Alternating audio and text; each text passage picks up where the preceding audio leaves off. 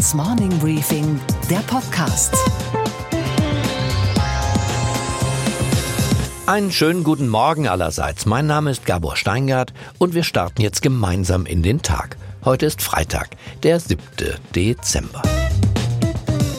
Wir beginnen heute Morgen mit einer Verhaftung. Diese Festnahme liegt zwar schon ein paar Tage zurück, ist aber erst jetzt bekannt geworden. Und sie sorgt weltweit für Schlagzeilen. Vielleicht schreibt sie sogar Weltgeschichte. It is mounting. The chief financial officer of Chinese technology giant Huawei was arrested on Saturday.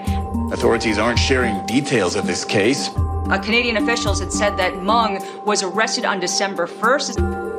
Die Verhaftung von Weng Manzu, Finanzchefin des chinesischen Telekommunikationskonzerns Huawei, ist eine neue Eskalationsstufe im Handelsstreit zwischen den USA und China.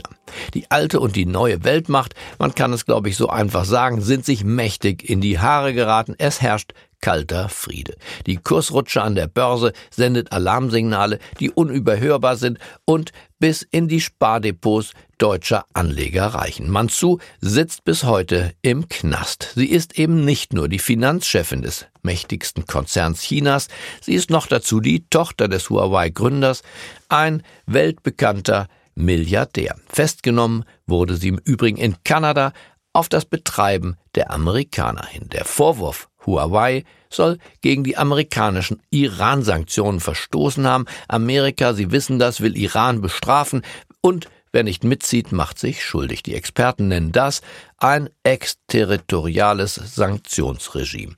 Aber wenn es nur das wäre, in Wirklichkeit geht es ja um was ganz anderes. Es geht nicht um den Iran, es geht um die Vormachtstellung im weltweiten Telekommunikationsmarkt und beim Ausbau der 5G-Netze.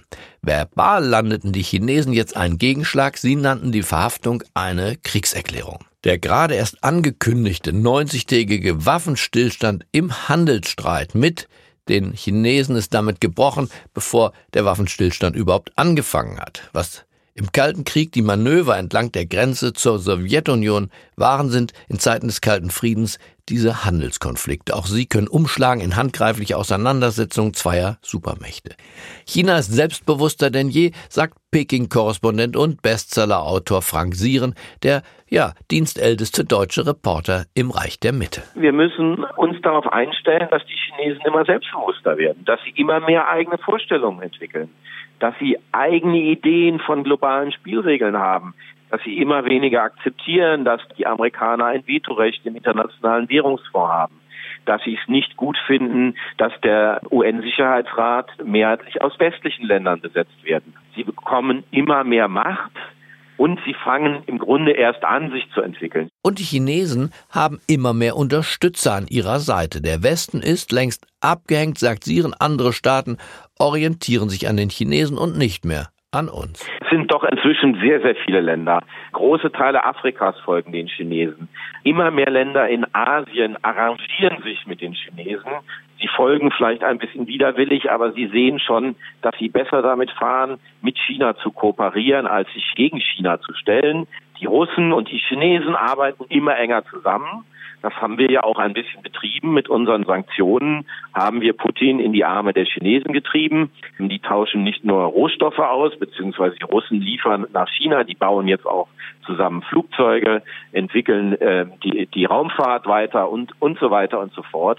Also da gibt es schon ganz klare Tendenzen, dass China einer der neuen großen Spieler ist. Die Macht des de facto Staatskonzerns Huawei ist sinnbildlich für das, was Siren beschreibt. Aktiv in 170 Ländern, 46 der 50 größten Telekommunikationsunternehmen beziehen Chips und andere Geräte von Huawei. Und während wir Anfang der Woche noch dachten, der Handelskonflikt geht zumindest in eine vorweihnachtliche Pause, wissen wir heute, der wirkliche Machtkampf der zwei Wirtschaftsmächte hat gerade erst begonnen. Und wir als deutsche Exportnation gehen schnell noch in Deckung. Unsere Themen heute. Bei der CDU steht das große Finale an. Heute Vormittag beginnt der Parteitag in Hamburg. Angela Merkel ist nur noch wenige Stunden die Vorsitzende der CDU. Nach 18 Jahren wird sie dieses Amt abgeben und ihrer Nachfolgerin oder einem Nachfolger gratulieren. Außerdem Einen ungewöhnlichen Appell haben wir heute Morgen zu bieten. Der Wirtschaftswissenschaftler Professor Dr. Dr. Franz Josef Radermacher, Mitglied im Club of Rome, sorgt weltweit für Furore, denn er sagt Folgendes. Fahren Sie bitte weiter Diesel oder Ihr Benzinauto. Fliegen Sie keine Meile weniger im Jahr und fühlen Sie sich nicht länger schuldig, sondern gut dabei. Wie das zusammenpasst, erklärt er uns jetzt gleich im Gespräch. Wie immer meldet sich Sophie Schimanski aus New York von der Wall Street. Dort purzeln die Kurse beim DAX übrigens gestern auch. Was ist da los, will ich jetzt gleich von ihr wissen. Und wir klären, was der Weihnachtsmann mit der fristlosen Kündigung einer Lehrerin zu tun hat.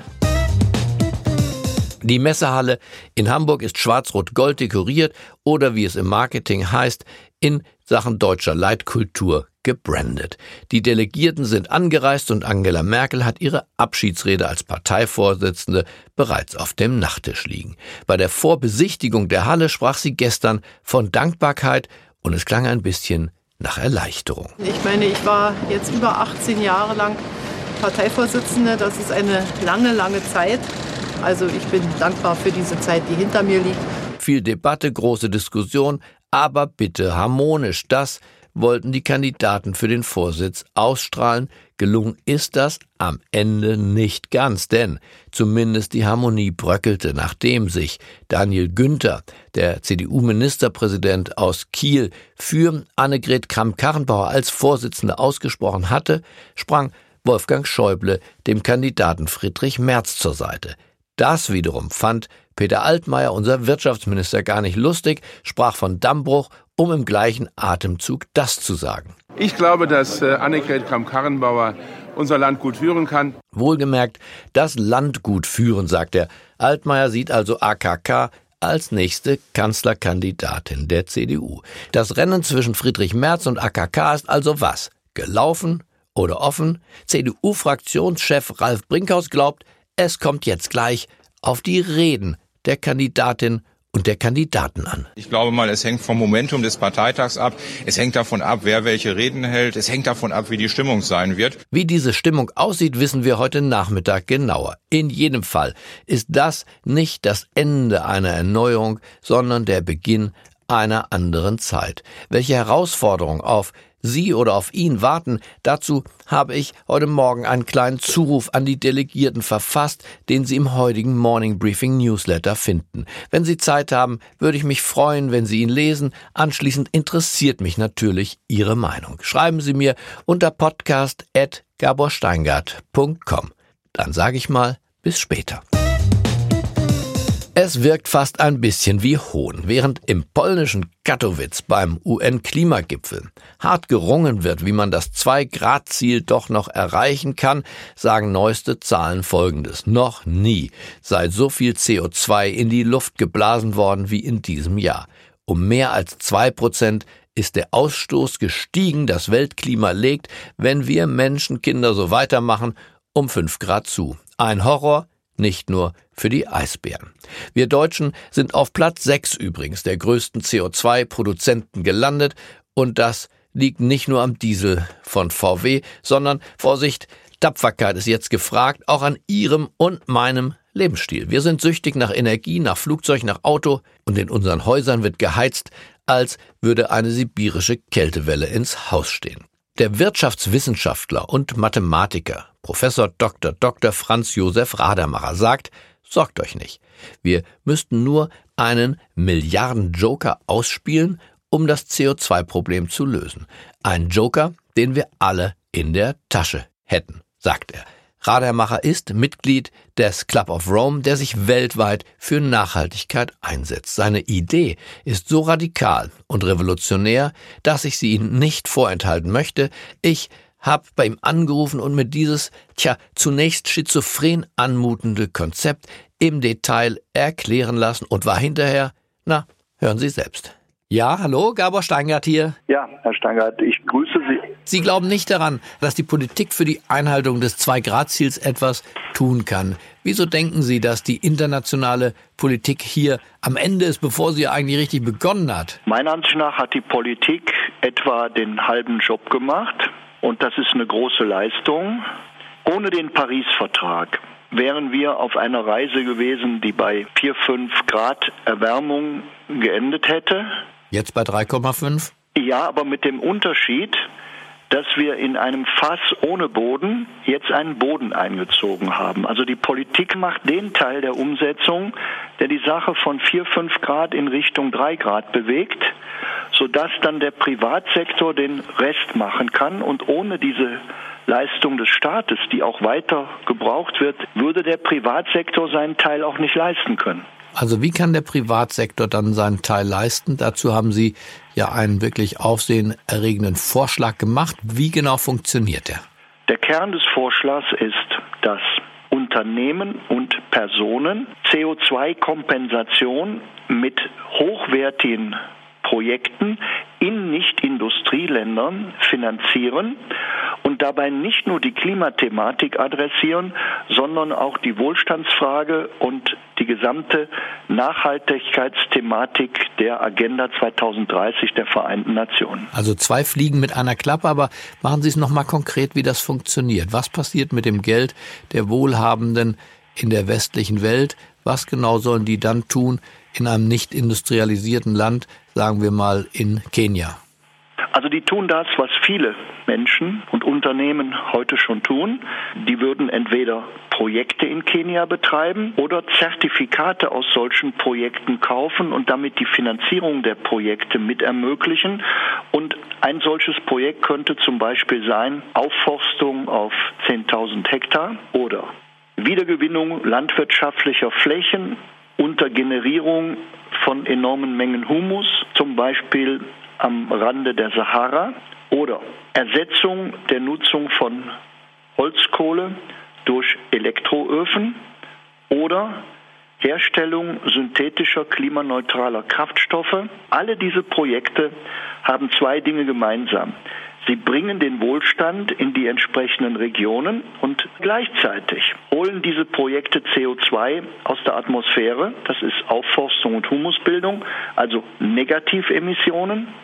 Oder bringen den Menschen Energie, die klimaneutral ist, also vermeiden, dass man weitere Kohlekraftwerke installieren muss. Aber entsteht nicht bei zusätzlichem wirtschaftlichem Wachstum, zum Beispiel in Afrika oder im Nahen Osten, automatisch in unserer bisherigen Wirtschaftsgeschichte auch ein höherer Ausstoß an Schadstoffen? Und insofern würde das eine Ziel, also wir bringen Arbeitsplätze, Wohlstand in diese Regionen, gleichzeitig das andere Ziel, wir reduzieren die Schadstoffemissionen, konterkarieren, vielleicht sogar kaputt machen? Also in klassischer Logik haben Sie recht.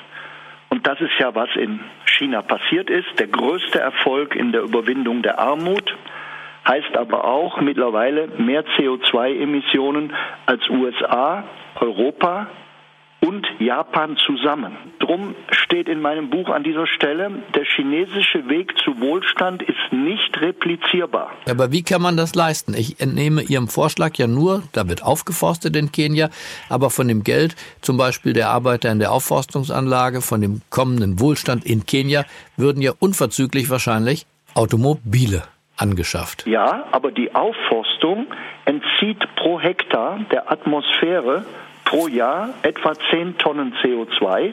Und in dem Moment, wo wir synthetische klimaneutrale Kraftstoffe einsetzen, hat Autofahren überhaupt keinen negativen CO2-Effekt mehr. Und das ist ein wesentlicher Teil von Desertec 2.0.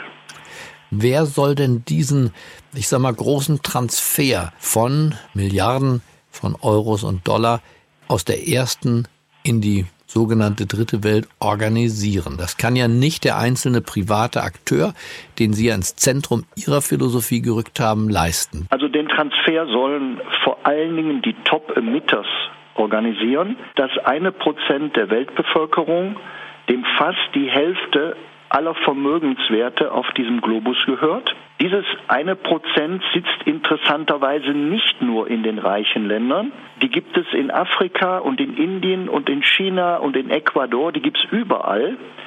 Und es kann nicht der Hartz-IV-Empfänger in Deutschland das Klimaproblem für den indischen Milliardär lösen. Der indische Milliardär ist genauso gefordert mit dem, was er tut und was seine Firmen tun, wie der deutsche Milliardär.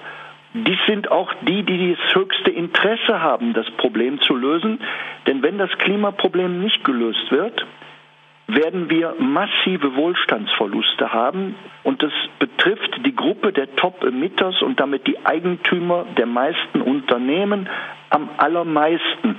Das heißt, diese Gruppe hat eine enorme Motivation, das Klimaproblem zu lösen und es ist vergleichsweise preiswert zu lösen und darum ist es aus meiner Sicht sehr naheliegend, dass diese Gruppe das Problem lösen wird, wenn wir es erst einmal so öffentlich diskutieren.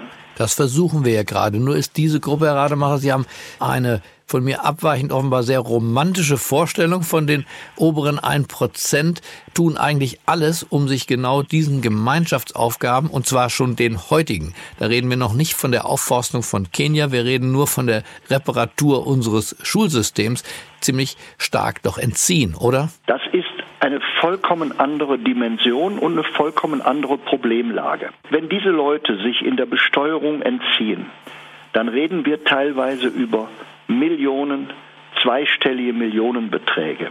Hier reden wir über andere Summen. Wenn jemand zum Beispiel privat pro Jahr 1000 Tonnen CO2 emittiert, dann ist er beim hundertfachen des deutschen Durchschnitts und beim 200-fachen des französischen Durchschnitts. Die Kompensation dieser 1000 Tonnen kostet ihn 10.000 oder 20.000 Euro. Das ist für Leute, die auf dieser Größenordnung operieren, ich will das Wort jetzt mal benutzen, wirklich die Ebene von Peanuts. Aber diese Peanuts schützen ihr Eigentum. Das eigentliche Problem ist, dass wenn die Klimakatastrophe durchschlägt, sie wahrscheinlich ein Drittel ihres Eigentums verlieren werden. Und da reden wir über Billionen. Werden diese Menschen das freiwillig tun in Ihrer Vorstellung oder muss der Staat ein bisschen nachhelfen? Na, der Staat muss gerade gar nicht nachhelfen. Die Leute werden das freiwillig tun und ganz viele tun das ja auch schon. Und die Münchner Rück ist klimaneutral und SAP ist klimaneutral. Die überlegen, was sie sinnvoll mit ihrem Geld tun und dann nehmen sie ihr Geld und gehen in globale Kompensationsprojekte. Das tut SAP freiwillig? Alle freiwillig. Das sind ganz viele, die das freiwillig machen. Also die Deutsche Bank ist auch klimaneutral. Die Commerzbank ist auch klimaneutral. Aber es wird kaum darüber geredet. Wieso, was machen Deutsche und Commerzbank, äh, damit sie klimaneutral sind? Die Commerzbank fördert zum Beispiel an vielen Stellen der, den Einsatz erneuerbarer Energie in Nicht-Industrieländern und damit wird eben die, die Nutzung der Holzkohle abgelöst. Und das ist ein entscheidender Beitrag dort zum Beispiel erstens weniger CO2 zu haben, aber auch mit dem Abholzen der Regenwälder aufzuhören, weil ganz viele Regenwälder werden für nichts Banaleres abgeholzt, als um Holzkohle herzustellen. Und wie kriegen wir beide das auch hin, klimaneutral zu leben? Also was genau soll ich morgen früh tun oder heute, wenn ich das Podcaststudio verlasse, was genau kann ich tun? Kompensieren Sie am Jahresende komplett ihre jährlichen diesjährigen CO2-Emissionen und tun sie das in hochwertigen Kompensationsprojekten in Nicht-Industrieländern, mit denen sie Co-Benefits erzeugen. Und ich nenne Ihnen jetzt mal exemplarisch die Klimakollekte, das ist sagen wir, vollkommen verdachtsfrei, das sind nämlich die beiden Kirchen in Deutschland. Oder nehmen Sie Prima Klima, gibt vieles, was Sie machen können. Und da kompensieren Sie Ihre Tonnen CO2, ich schätze mal. Ja, schätzen Sie mal, wie hoch waren die denn ungefähr? Weil Sie sind ja ein extrem sagen wir, agierender Mensch, vielleicht kommen Sie auf 200 Tonnen, der deutsche Durchschnitt ist 10, dann kompensieren Sie eben 200 Tonnen, wird Sie vielleicht 2000 Euro kosten, sorgen Sie dafür, dass die in richtig gute Projekte kommen, gucken Sie, was das für Projekte sind, gucken Sie nach, was sich da tut, dann sind Sie nämlich außerdem noch ein Kümmerer, und dann ist das Geld, das Sie zahlen, ein Vielfaches von dem, was es in Geld ist, weil dazu die intellektuelle Dimension ihrer Aufmerksamkeit als Kümmerer kommt. Und da bewirken sie was für die Welt, für die Menschen in den betreffenden Ländern und sie tun eine Menge fürs Klima, viel, viel mehr, als Sie hier für dieses Geld erreichen können. Also Herr Rademacher, das klingt für mich ein bisschen verrückt, aber es klingt so verrückt, dass ich Ihnen folgen werde und das zum Jahresende genauso tun werde. Ich bedanke mich, dass Sie uns in eine Vision entführt haben, die wir so bislang, glaube ich, noch nicht gedacht haben. Ich wünsche Ihnen und dem Projekt und dem Club of Rome dabei viel Erfolg. Toll, dass Sie diese Position haben. Freue mich sehr. Danke. Den Worten werden Taten folgen. Tun Sie es. Helfen Sie uns. Ich tue es und werde mich besser fühlen und bei den Kindern stehe ich auch noch besser da zu Hause. Herr Steinwert, alles Gute. So, da habe ich jetzt den Salat. Noch vor Silvester muss ich mich also klimaneutral stellen und wie in Zeiten des Ablasshandels wende ich mich an die Kirche meines Vertrauens. Ich halte sie auf dem Laufenden. Und was war heute Nacht an der Wall Street los? Wir schalten jetzt nach New York, wir schalten zu Sophie Schimanski. Jeden Morgen fasst sie das Wichtigste von den US-Märkten für uns zusammen. Einen wunderschönen guten Morgen, Sophie. Guten Morgen, Gabor. Der Dow Jones hat in den vergangenen Tagen wieder deutlich verloren. Gib uns doch einen kurzen Überblick. Wie dramatisch sieht es wirklich aus? Am Tiefpunkt hatte der Dow Jones innerhalb von zwei Handelstagen 1500 Punkte verloren, 780 davon gestern, zumindest im Laufe des Handelstages. Er hat sich dann wieder ein bisschen gefangen, nachdem ein Bericht des Wall Street Journals den Anlegern Hoffnung gemacht hat, die Fed könnte nächstes Jahr weniger Zinsschritte planen. Aber ein Minus, das bleibt von jetzt etwa noch 80 Punkten. Im Mittelpunkt der Sorgen, du hast vorhin schon darüber gesprochen, Gabor, steht die Verhaftung der stellvertretenden Huawei-Vorstandsvorsitzenden Meng Wanzhou und die Folgen für die Handelsbeziehungen natürlich zwischen China und den USA. Sophie, der Ölpreis fällt ja auch schon wieder, denn die OPEC-Länder werden sich einfach nicht einig. Das alte Spiel, richtig? Ganz genau, das altbekannte Spiel. Keiner will weniger verkaufen als bisher und darum will auch keiner weniger fördern. Verschärft wird das durch die Sorge, vielleicht den US-Präsidenten zu verärgern. Trump hat die Woche nochmals gefordert, die Fördermenge nicht zu drosseln, um die Preise eben niedrig niedrig zu halten. Jetzt hat der saudische Energieminister gesagt, dass er wenig zuversichtlich ist, was eine Drosselung angeht. Also die Erwartung der Marktteilnehmer nun. Öl wird nicht knapper und darum gehen die Preise eben weiter nach unten. Das Fassöl aktuell bei knapp 52 Dollar. Kurzer Blick auf den Bitcoin noch. Du weißt schon, diese Kryptowährung, die angeblich modern ist und in Wahrheit ein großer Bluff. Wo sind die Jünger des Bitcoin eigentlich geblieben? Ernüchtert? Heute vor einem Jahr waren die Bitcoin-Enthusiasten noch total high. Da gab es für einen digitalen Token 20.000 US-Dollar. Heute sind es etwa 3.600 Dollar.